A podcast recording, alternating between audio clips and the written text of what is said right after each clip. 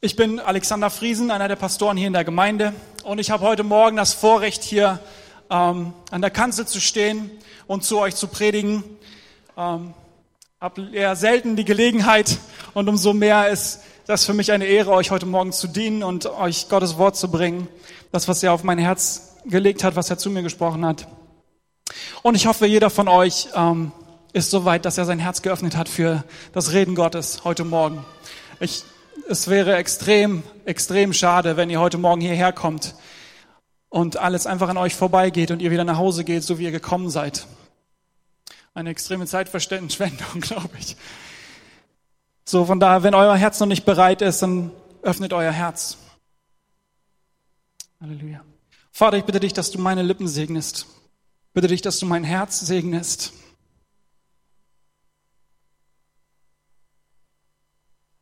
Ich möchte dir dienen heute Morgen. Ich möchte deinem, deiner Gemeinde dienen, Herr, deiner Schöpfung dienen. Und ich bitte dich, dass du uns jetzt einfach ja, eine Zeit gibst, die wir nicht vergessen, eine Zeit, die uns verändert, Jesus. Eine Zeit, die voll deiner Gegenwart ist. In Jesu Namen. Amen. Ich möchte euch äh, ganz kurz erzählen von ähm, einem, einer Begebenheit, wo ich ein ganzes Jahr verloren habe meines Lebens. ich bin ähm, einmal zu Bett gegangen, habe mich hingelegt und es war ein paar Wochen vor meinem Geburtstag. Es war eine sehr beschäftigte Zeit für mich. Ich habe sehr viele Sachen gemacht. Ich war sehr, sehr busy. Und dann legte ich mich ins Bett und äh, mir wurde irgendwann klar, hey, in wenigen Wochen hast du Geburtstag und du bist wieder ein Jahr älter. So, und ich habe zum ersten Mal richtig angefangen, ein bisschen darüber nachzudenken, ob ich da irgendwas vorbereiten muss oder so. Und dann habe ich mich gefragt, Moment mal, wie alt werde ich überhaupt? Ich hatte, als Kind zählt man ja seine Jahre. Ne, bis man 18 ist, da guckt man auf jeden Fall ähm, ziemlich, oder ja, man schaut einfach darauf, man wartet, bis man endlich 18 ist, bis man endlich sein erstes Auto hat, all solche Dinge. Und ich habe vergessen, wie alt ich werde und habe angefangen, den Kopf mir darüber zu zerbrechen und dann habe ich ähm, ja die die logische Schlussfolgerung für, war für mich 28. Ich werde jetzt 28. Und als ich so darüber nachdachte, äh, begann ich mich zu erschrecken. Ich war erschrocken über diese Nummer 28.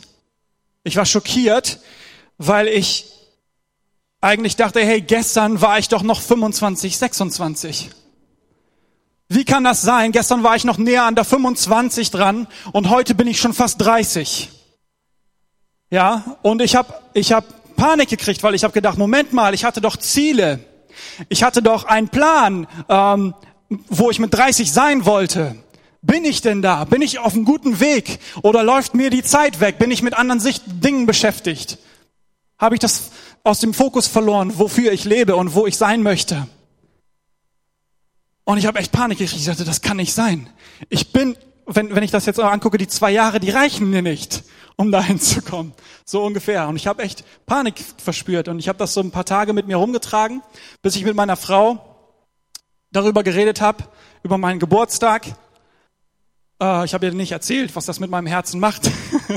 Aber ich habe darüber geredet und dann habe ich gesagt, ja, habe dann die 28 erwähnt und meine Frau stutzte erstmal auf und ähm, sagte zu mir, nee, Moment mal, du wirst doch nicht 28, du wirst 27. Ja, und ich konnte das erst nicht glauben und rechnete nochmal nach und dachte, was ist denn hier los? Und tatsächlich, ich war noch 26 und ich war kurz davor, 27 zu werden und ich hatte plötzlich ein ganzes Jahr gewonnen, um meine Ziele zu erreichen, um das zu tun, wofür äh, ich lebe in diesem Zeitabschnitt. Und ich dachte, wow, okay, das kann ich noch schaffen. Drei Jahre sind gut Zeit dafür. Ich möchte zu euch heute reden. Äh, das Titel dieser Botschaft heute Morgen ist Das Ende in Sicht. Okay, und ich möchte nicht aus der Offenbarung predigen. Ich möchte über das Ende reden mit euch, ähm, was das Ende ist und was das Ende bedeutet und was das mit uns macht. so. Ich glaube, dass wir uns nicht so oft oder nicht so gerne, nicht natürlicherweise mit dem Ende beschäftigen. Das Ende, das klingt immer nach Abschluss, nach etwas, was vorbei ist. Wir denken viel, viel lieber darüber nach, wenn etwa, etwas zu starten, ja, über den Anfang von Dingen oder die, den Inhalt von Dingen, ja. Wenn ich zum, was weiß ich, zum Heidepark fahre, dann denke ich nicht daran, wie, wie toll es sein wird, wenn ich dann wieder nach Hause fahre, sondern ich denke daran an die, all die tollen Sachen, die ich im Heidepark unternehmen werde.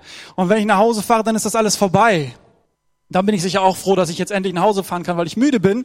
Aber das sind nicht die Dinge, mit denen ich mich beschäftige.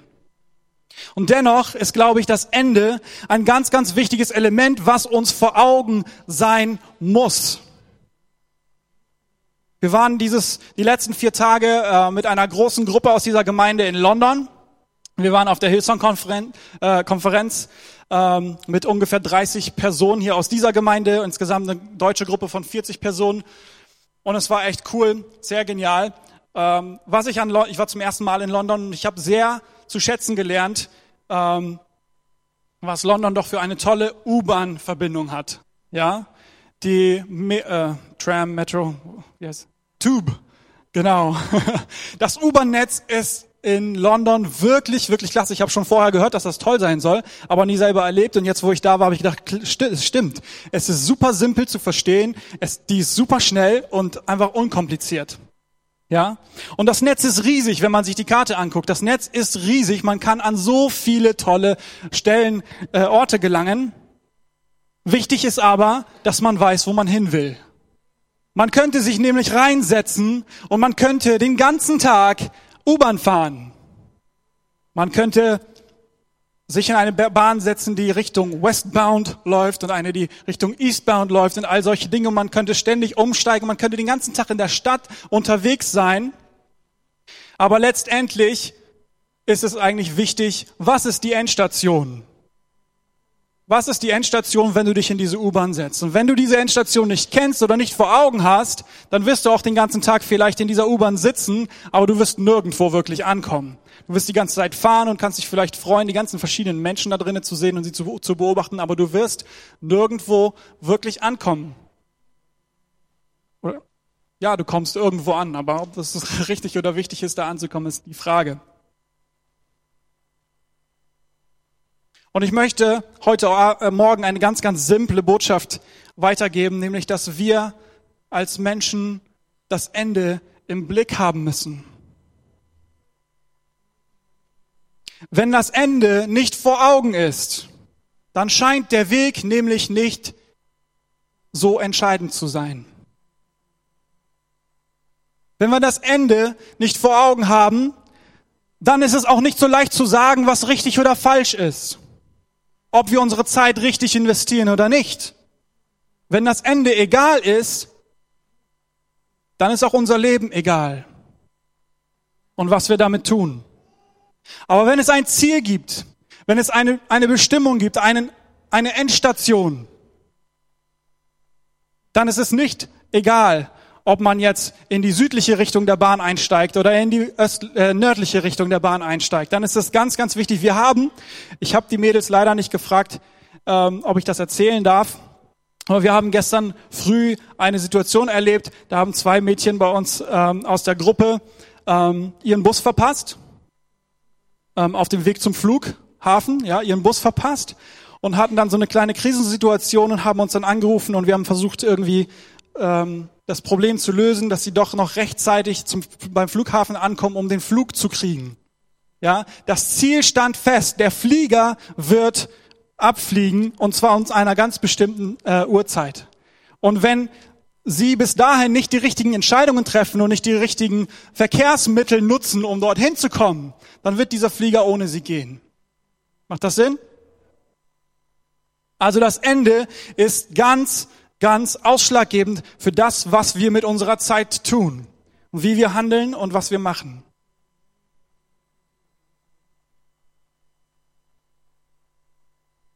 Und meine ganz simple Frage an uns heute Morgen als FCB, als Gemeindefamilie, an dich heute Morgen ist, hast du das Ende vor Augen? Hast du das Ende vor Augen? Weißt du, was du mit deiner Zeit tust? Bist du klug mit dem, was, in was du investierst, womit du deine Zeit verbringst?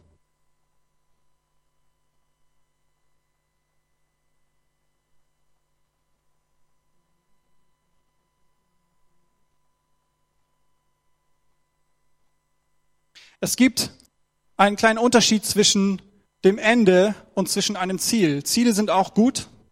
Es ist wichtig, Ziele zu haben. Aber Ziele können auch Zwischenziele sein. Ziele können Zwischenstationen sein, die erreicht werden und danach sucht man sich ein neues Ziel. Aber das Ende, das ist etwas Finales. Das Ende ist die Summe dessen, was man vorher gelebt hat. Das Ende, bei Ende ist Ende Gelände. Ja? Und wir wissen alle, dass irgendwann unser Leben zu Ende geht. Früher oder später, wir wissen nicht, wann der Tag kommt, aber wir wissen, dass unser Leben zu Ende geht. Und dann kommt der Tag, an dem man sich fragen kann, was wir mit unserem Leben gemacht haben. Und ich glaube, dass es sehr, sehr hilfreich sein kann für uns, ein Leitbild für uns selber zu haben. Ein guter Freund von mir, der hat ein Leitbild für sein Leben, der hat sich Wort für Wort aufgeschrieben, was für ein Mann er sein möchte für welche Werte er leben möchte, wer er für seine Frau sein möchte wer er für seine Kinder sein möchte. Und wenn er im Leben unterwegs ist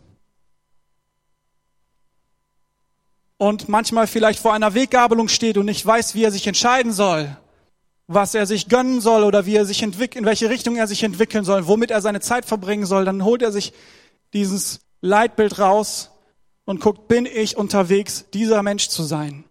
für Jesus? Bin ich unterwegs, dieser Mensch zu sein?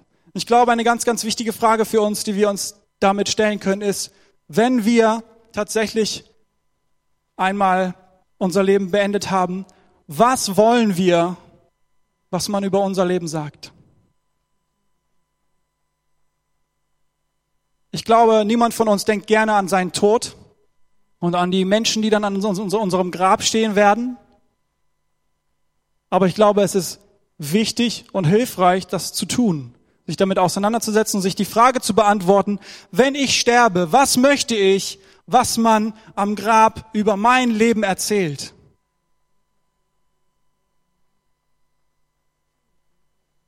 Dass ich besonders klug war, dass ich erfolgreich in meinem Beruf war, Dass ich immer witzig war, ich weiß es nicht. Füllt diese Sachen aus mit verschiedenen Dingen. Oder möchten wir, dass man die Dinge über uns sagt, die uns wirklich wichtig sind? Wisst ihr, ich,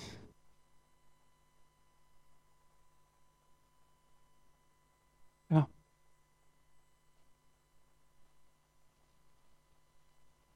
Ich glaube, dass unser Leben ein enormes Geschenk ist ja, ein enormes Geschenk ist und dass wir dieses Geschenk nur einmal empfangen haben und dieses Geschenk werden wir eines Tages wieder weggeben. Und ich möchte euch deswegen ermutigen heute Morgen, ich möchte keine Totenstille haben, ich möchte euch ermutigen heute Morgen, euch zu reflektieren und zu gucken, wo stehe ich im Leben? Wo stehe ich mit den Dingen, die ich erreichen möchte, die mir wichtig sind, die mir wirklich wichtig sind? Und sind das Dinge, die, wenn ich mein Leben beendet habe, wirklich einen Unterschied gemacht haben? Sind das Dinge, die ich mit in die Ewigkeit nehmen kann? Oder sind das Dinge, die mich kurzfristig hier befriedigt haben, die mir Freude ge ge gegeben haben?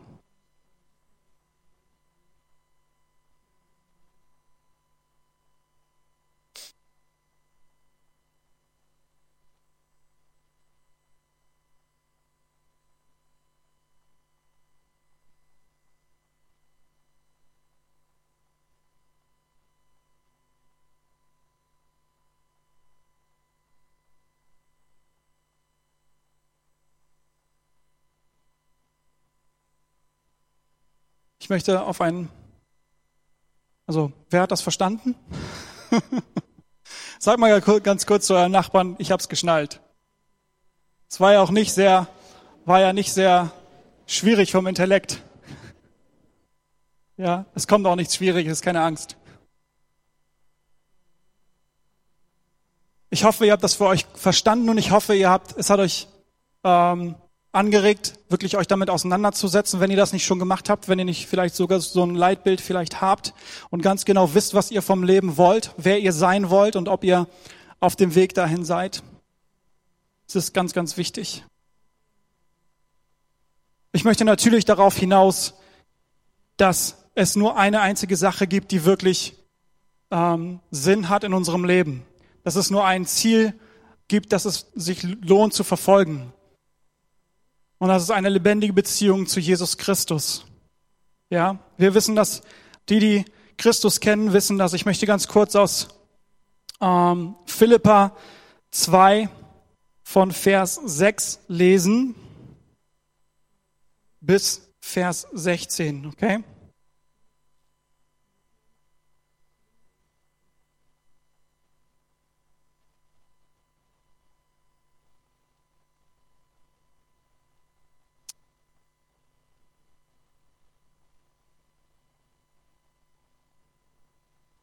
Ganz gleich wie Gott, das war er. Dennoch klammerte er sich nicht daran fest, Gott gleich zu sein. Nein, er gab alles auf und nahm die Gestalt eines Sklaven an. Ein Mensch wurde er, allen gleich. Ja, er erwies sich in jeder Hinsicht als ein Mensch. Er stieg noch weiter hinunter. Ganz gehorsam wurde er, bis zum Tod, dem Tod am Kreuz. Deshalb hat ihn Gott auch über alles hochgehoben. Ihn hat er mit dem Namen ausgezeichnet, der hoch über allen anderen Namen steht.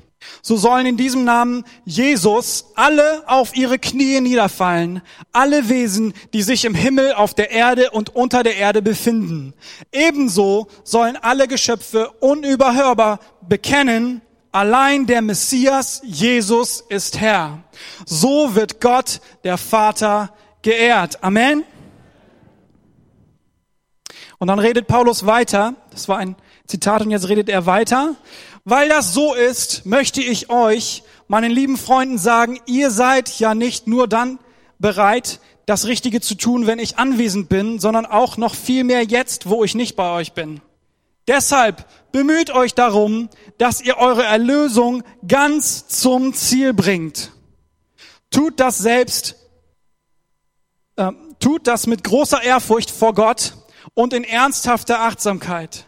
Denn Gott selbst befähigt euch, sodass ihr den Willen dazu habt und es auch, und es auch zur Ausführung bringen könnt. Und das alles noch viel mehr, als ihr selbst es gedacht habt.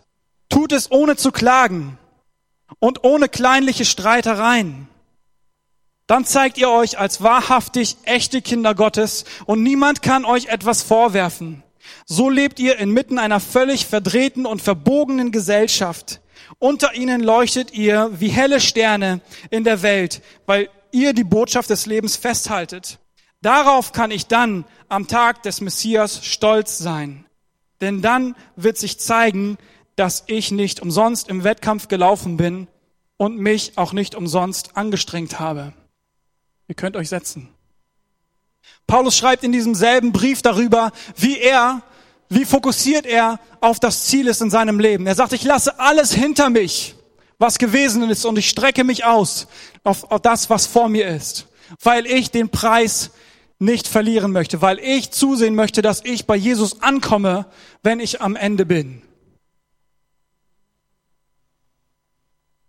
Und das ist mein Gebet für dich heute Morgen, dass du alles daran setzt, dass dein Leben nicht umsonst gelebt war, dass dein Leben nicht wie in einer U-Bahn in London ständig über, also an allen möglichen Stationen gewesen ist, aber letztendlich nicht an der richtigen Station ankommt. Aber was mich hier berührt, ist noch ein äh, anderer Punkt, und zwar der letzte Satz gerade eben von Paulus, wo er sagt, darauf kann ich dann am Tag des Messias stolz sein, denn dann wird sich zeigen, dass ich nicht umsonst im Wettkampf gelaufen bin und mich auch nicht umsonst angestrengt habe. Worüber redet Paulus hier? Er redet hier gar nicht mehr über seinen eigenen Lauf. Sein eigener Lauf ist das eine. Er legt alles zurück und guckt nach vorne, dass er Jesus Christus nicht verpasst, dass er Jesus Christus nicht verliert, dass sein Leben wirklich in der Ewigkeit mit Gott stattfindet. Aber er hat noch ein anderes Anliegen. Er lebt in demselben Atemzug für die Gemeinde. Er lebt in, lebt in denselben Atemzug für die Verlorenen. Und er investiert sein Leben, während er Christus folgt, darin, darin hinein, dass andere Menschen zu Jesus finden. Amen. Und er sagt hier, das ist, worauf er dann stolz sein kann. Ja, er sagt, wenn wenn Menschen Christus wieder verlieren, die er zu Jesus geführt hat, wenn andere Menschen durch sein Leben nicht bei Jesus gelandet sind, dann ist er umsonst gelaufen. Dann ist das, was er getan hat, umsonst gewesen. Und das ist eine Sache, die ich heute Morgen ansprechen möchte für uns. Wir haben es gerade gelesen. Jesus Christus hat sich erniedrigt, er ist Mensch geworden, um für uns sein Leben zu geben. Er hat seinen Fokus als Gott des Alls auf uns gelegt, auf die, die ihn brauchen. Und das Gleiche wünsche ich mir für uns als Gemeinde. Wir haben einen Auftrag in dieser Stadt, wir haben einen Auftrag in dieser Land, in diesem Land. Amen. Wir haben einen Auftrag an unseren Nachbarn, an die Menschen an uns herum. Und die Frage ist, sind wir wirklich aktiv in dem, was wir als Gemeinde vollbringen sollen. Wir sind doch Gottes Leib. Wir sind seine Hände und seine Füße. Und ich hoffe, dass wir nicht nur dazu da sind, um uns selber zu betätscheln, um uns selber warm zu halten und uns selber zu pflegen und uns selber ähm, die Hand zu reichen, sondern dass wir wirklich Gottes Hände und Füße sind, um andere zu erreichen. Das Ende im Blick haben, denn am Ende gibt es nur eine Sache, die zählt. Und eine weitere Sache, die natürlich in diesen Punkt greift, ist folgendes. Ich möchte uns heute Morgen aufs Herz legen, ähm, Menschen, die in dieser Gemeinde sind, Menschen, die Jesus brauchen, Menschen, die diesen Lauf auch von uns brauchen, dass wir an Christus, an Christus dran sind, aber auch quasi für Christus uns hingeben, um andere zu erreichen. Und zwar ist das die nachwachsende Generation in unserer Gemeinde. Ich möchte euch sensibel machen auf die jungen Menschen in dieser Gemeinde. Ich möchte, dass ihr versteht, dass das zwar Menschen sind, die hier mit uns sind und die auch in unserem Haushalt leben, ja, ich habe zwei davon in meinem Haushalt, mein, ein Sohn und eine Tochter, dass sie uns anvertraut sind, aber dass sie nicht nur weil wir uns bekehrt haben, weil wir wissen, wo wir stehen, weil wir wissen, was unser Schatz ist, dass sie nicht automatisch diese Erkenntnis haben. Ich bin ganz fest davon überzeugt, dass unsere Kinder, dass unsere Jugendlichen ein Missionsfeld sind. Ja, und ich glaube auch, dass wir als Gemeinde zuallererst auf unsere Kleinen achten müssen.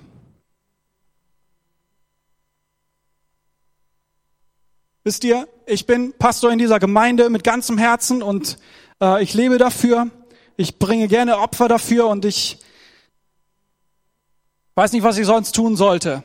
Ja, aber ich weiß, zuallererst bin ich Ehemann und ich bin Vater in meiner Familie. Das, was ich hier heute Morgen tue, das, was ich tue unter der Woche in dieser Gemeinde, das können auch andere Leute machen. Ich bin ersetzbar in meiner Rolle hier in dieser Gemeinde. Aber zu Hause für meine Kinder da zu sein, für meine Frau da zu sein und ihnen zu dienen, dass sie an Jesus dranbleiben, meinen Kindern zu dienen und mich in sie hinein zu investieren, das wird kein anderer für mich tun. Und dieses Bild möchte ich ganz gerne übertragen auf uns als Gemeinde, liebe Gemeinde. Ja, die jungen Menschen in dieser Gemeinde dürfen nicht einfach nur nebenan laufen, während wir uns um uns selber kümmern. Sie dürfen nicht einfach nur nebenbei sein, bis sie dann irgendwann so alt sind wie wir, damit wir eben, damit sie auch mit uns auf unserer Ebene reden können. Nein, wir müssen uns in sie hinein investieren. Wir müssen uns Mühe geben, diese Menschen mit Jesus in Verbindung zu bringen. Amen. Und ich möchte uns aufrufen als Gemeinde, ein ganz, ganz großes Herz zu haben. Ein ganz großes Herz zu haben, weil wir dürfen nicht vergessen, das sind Menschen, die sind auf der Schwelle. Ja, die sind auf der Schwelle. Wir haben unsere Entscheidung getroffen, wir wissen, wo wir stehen und wir können auch diese Entscheidung behalten, wenn es uns auch nicht ganz so gut geht. Aber die jungen Leute in dieser Gemeinde wachsen auf und sie müssen sich noch entscheiden. Sie werden sich noch entscheiden und ich möchte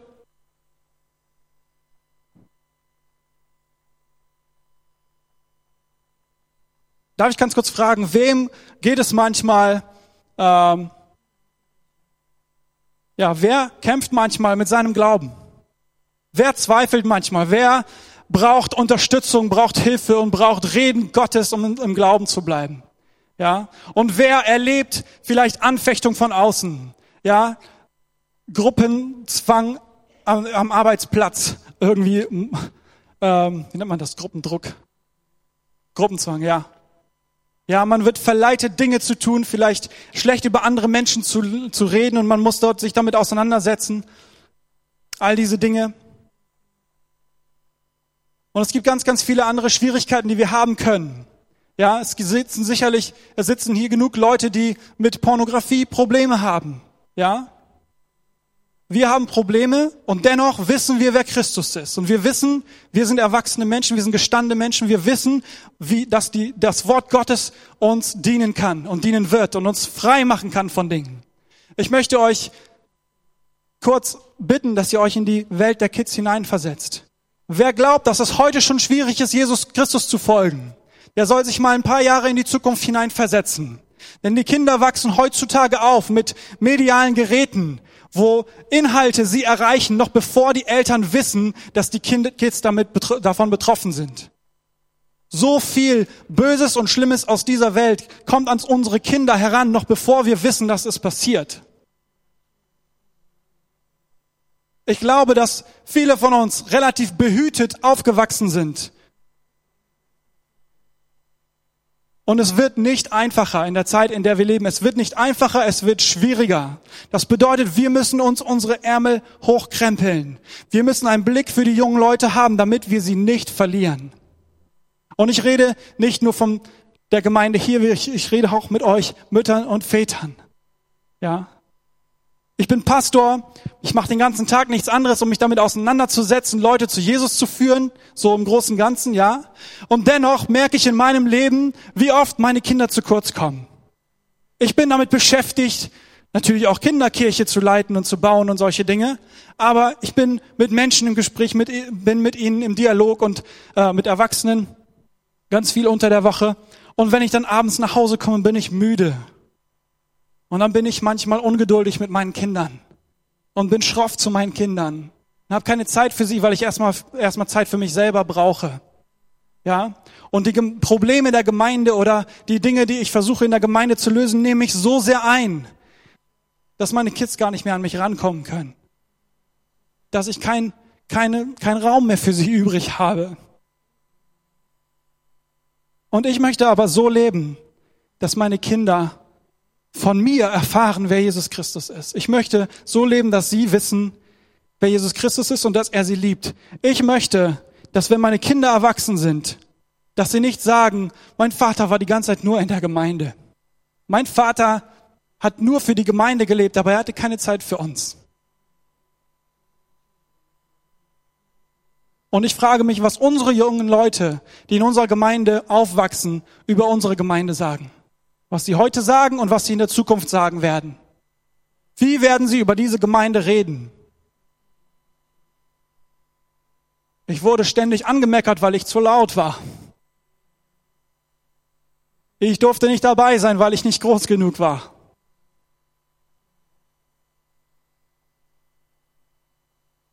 Das Schöne ist, dass es nie zu spät ist, das Richtige zu tun.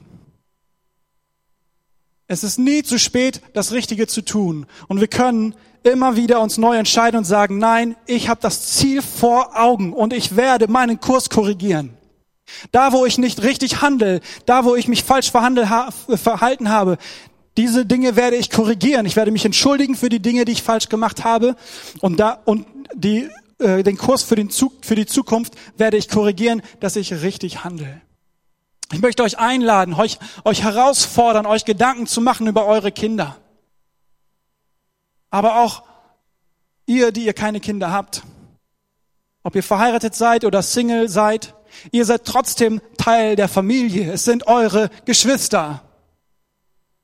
Lasst uns gemeinsam einen Blick für die nachwachsende Generation haben. Lasst uns sie lieben, lasst uns ihnen Raum geben, lasst uns dafür sorgen, dass sie sich in dieser Gemeinde wohlfühlen, dass sie morgens, am Sonntagmorgen aus ihrem Bett steigen und sagen, Mama, Papa, ich will in die FCB. Lasst uns dafür sorgen, dass sie sich hier wohlfühlen, weil sie wissen, das ist die Familie Gottes und wo kann es schöner sein als bei meinen Brüdern und Geschwistern. Amen.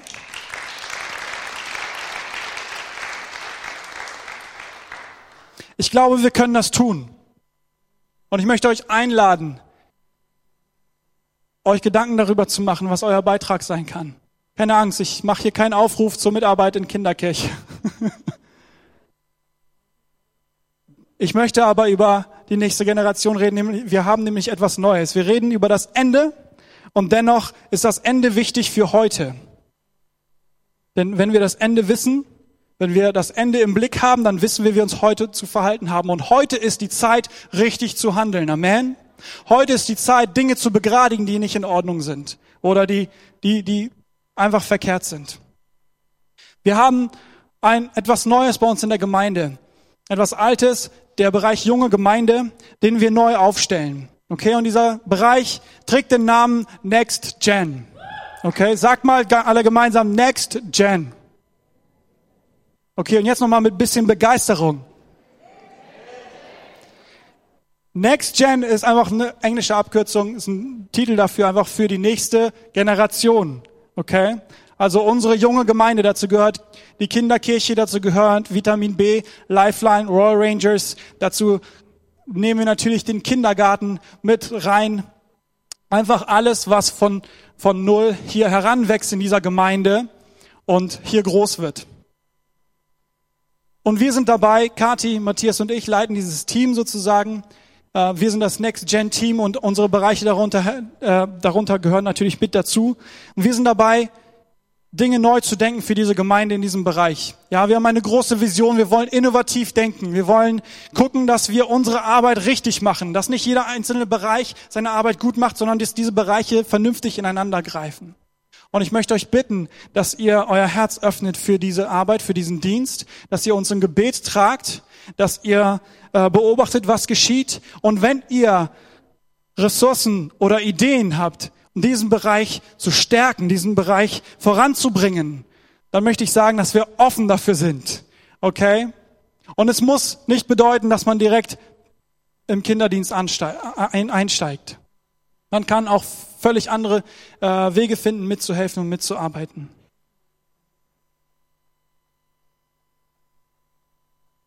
Ich glaube, die Zukunft dieser Gemeinde liegt in den Händen unserer nachwachsenden Generation.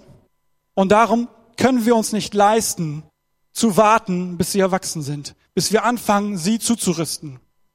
Ja, wenn wir wirklich es ernst meinen mit der Botschaft, die wir haben, mit dem Evangelium, das wir empfangen haben, es weiterzugeben und Gemeinde zu bauen, die Menschen erreicht, dann müssen wir es auch ernst meinen und in unsere nachwachsende Generation hinein investieren. Das ist eine Saat, die vielleicht nicht morgen aufgeht, vielleicht nicht übermorgen und vielleicht nicht überübermorgen, aber eine, eine Saat, die aufgeht.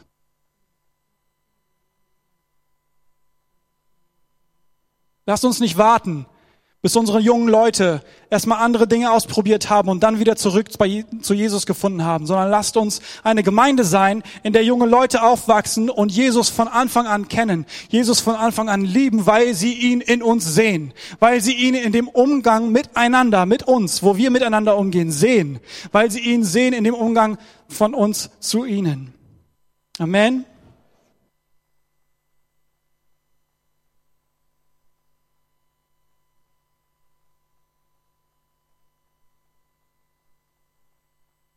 Simple Botschaft.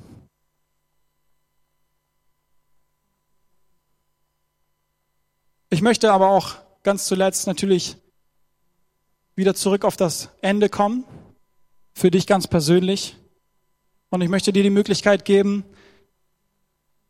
dir heute Morgen, ähm, da heute Morgen etwas festzumachen, wenn du jemand bist, der sagt, hey, ich habe ich habe dieses von diesem Ende heute zum ersten Mal gehört oder ich habe, ähm, ich bin, also Jesus ist nicht meine Endstation. Ich habe noch nie eine Entscheidung dafür getroffen, dass Jesus mein Herr und Retter wird in meinem Leben. Dann möchte ich dir die Gelegenheit geben, weil ich glaube, dass es das Einzige ist, warum wir leben. Ich glaube auch, dass du es bereuen wirst, wenn du es nicht tust. Bin von ganzem Herzen davon überzeugt.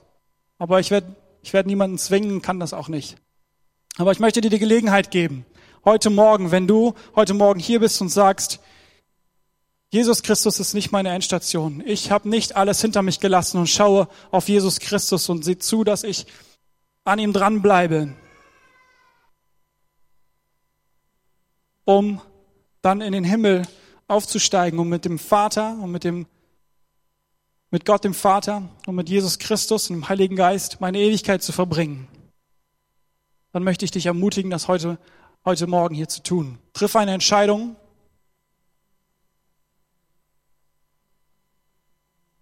Das Lobpreisteam wird jetzt nach vorne kommen.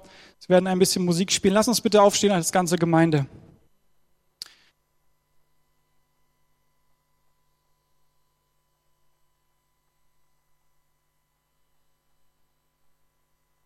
Lass uns doch einfach die Augen schließen. Ich werde jetzt gleich eine Frage hineinstellen. Lass uns die Augen schließen und auf Jesus konzentrieren.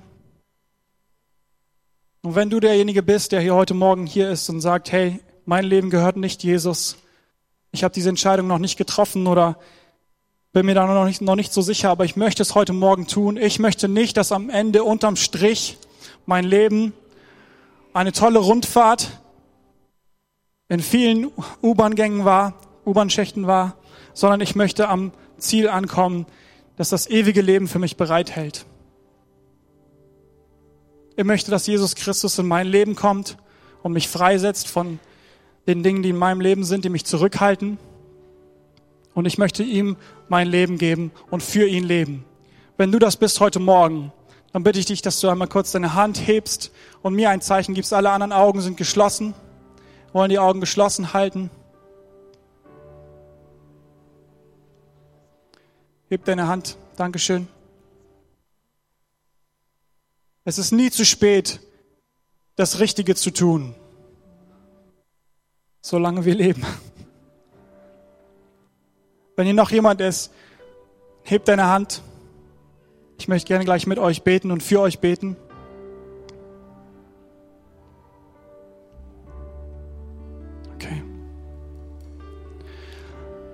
Ich bitte euch jetzt ein, werde ein Gebet vorbeten und bitte euch einfach dieses Gebet nachzubeten. Und wichtig dabei ist, dass jeder das mit ganzem Herzen ernst meint. Es ist nicht wichtig, was für Worte wir jetzt gleich sagen und wie wir unsere Lippen bewegen, sondern dass, dass wir die Worte, die wir sagen, tatsächlich ernst meinen. Und liebe Gemeinde, ich bitte euch einfach ganz mitzubeten, dass wir alle dieses Gebet beten. Lieber Vater im Himmel, laut dürft ihr das bitte mitbeten. Lieber Vater im Himmel, ich danke dir, dass du dich mir offenbart hast. Ich danke dir, dass du ans Kreuz gegangen bist für mich. Dass Jesus Christus Mensch geworden ist. Sein Leben für mich gegeben hat. Damit ich leben kann. Damit mein Leben nicht umsonst gelebt wird. Sondern damit ich die Ewigkeit mit Gott dem Vater verbringen kann. Ich möchte dich bitten, um Vergebung bitten. Für die Sünde in meinem Leben. Für die Rebellion gegen dich. Und ich möchte umkehren und ich möchte mein Leben in deine Hände geben. Du sollst Herr sein in meinem Leben. In Jesu Namen. Amen. Der Friede Gottes, der größer ist als unser Verstand, der soll unsere Gedanken und unsere Herzen bei Jesus Christus halten. So steht es im Philipperbrief. Und ich wünsche euch eine gute und gesegnete Woche, ganz, ganz eng mit Jesus. Gott mit euch. Amen.